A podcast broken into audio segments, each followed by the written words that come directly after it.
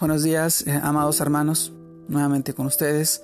Reciban este saludo en nombre de nuestro Señor Jesús. Gracias por estar ahí. Permítanme poder compartirles la reflexión de hoy día, que se titula Recibir la palabra de Dios.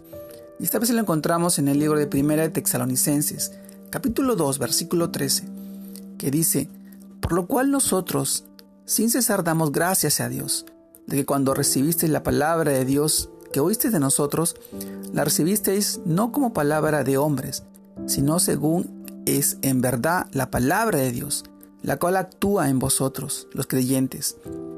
Primera de Texalonicenses, capítulo 2, versículo 13. Recibir la palabra de Dios. Amados hermanos, la palabra de Dios es especial.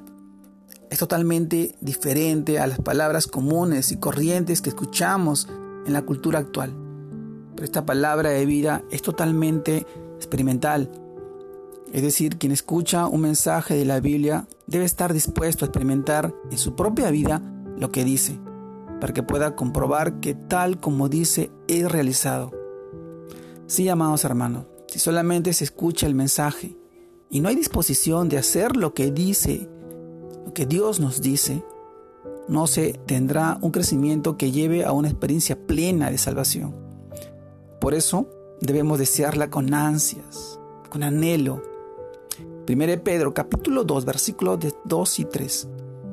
De esto se trata el hecho de recibir la palabra, su palabra, que además de guardarla en nuestra mente, debemos tenerla presente, en nuestro corazón, para usarla en el momento preciso que la necesitemos. Por eso nos, nos enseña la escritura que en el nacimiento de la iglesia primitiva, Así que los que recibieron su palabra fueron bautizados y se añadieron aquel día como tres mil personas. Esto lo encontramos en Hechos capítulo 2 versículo 41. Amados hermanos, cuando recibimos su palabra, recibimos a Cristo mismo. Y muchos cuando Él vino, lo rechazaron. Pero los que lo aceptamos somos hechos nuevas criaturas, un nuevo nacimiento, somos aceptados como hijos de Dios. Primero Juan, capítulo 1 versículos 1, 12 y 13. Ahora, día a día recibimos su palabra para nuestra limpieza y edificación.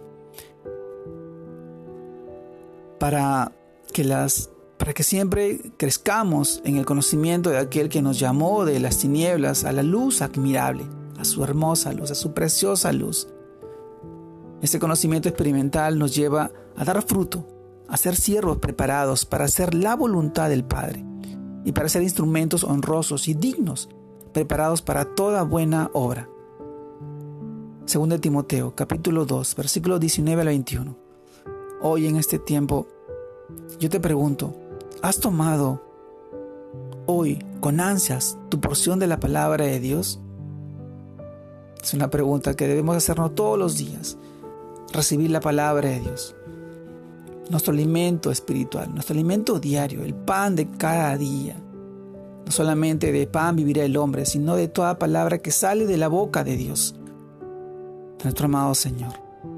Ese alimento que nos llena, que nos fortalece, que nos da la seguridad y la plena confianza que Él está en todo momento a nuestro alrededor, cuidando y protegiéndonos, aún en medio de la dificultad, en medio de los valles de sombras que vayamos a pasar. Él nos ha cuidado durante todo este tiempo de enfermedad, de lucha, de necesidad. Él ha estado ahí. Hoy te animo y te invito a que puedas recibir todos los días esa porción de palabra que tanto necesitamos. Y así en nuestra vida podamos darle honra, darle gloria y bendecir su santo y poderoso nombre. En nombre de nuestro amado Señor Jesús. Te mando un fuerte abrazo. Dios te guarde y te bendiga en este nuevo inicio de semana que empieza y que sigas creciendo en el Señor. Para la gloria nuestro amado Padre Celestial. Dios te bendiga.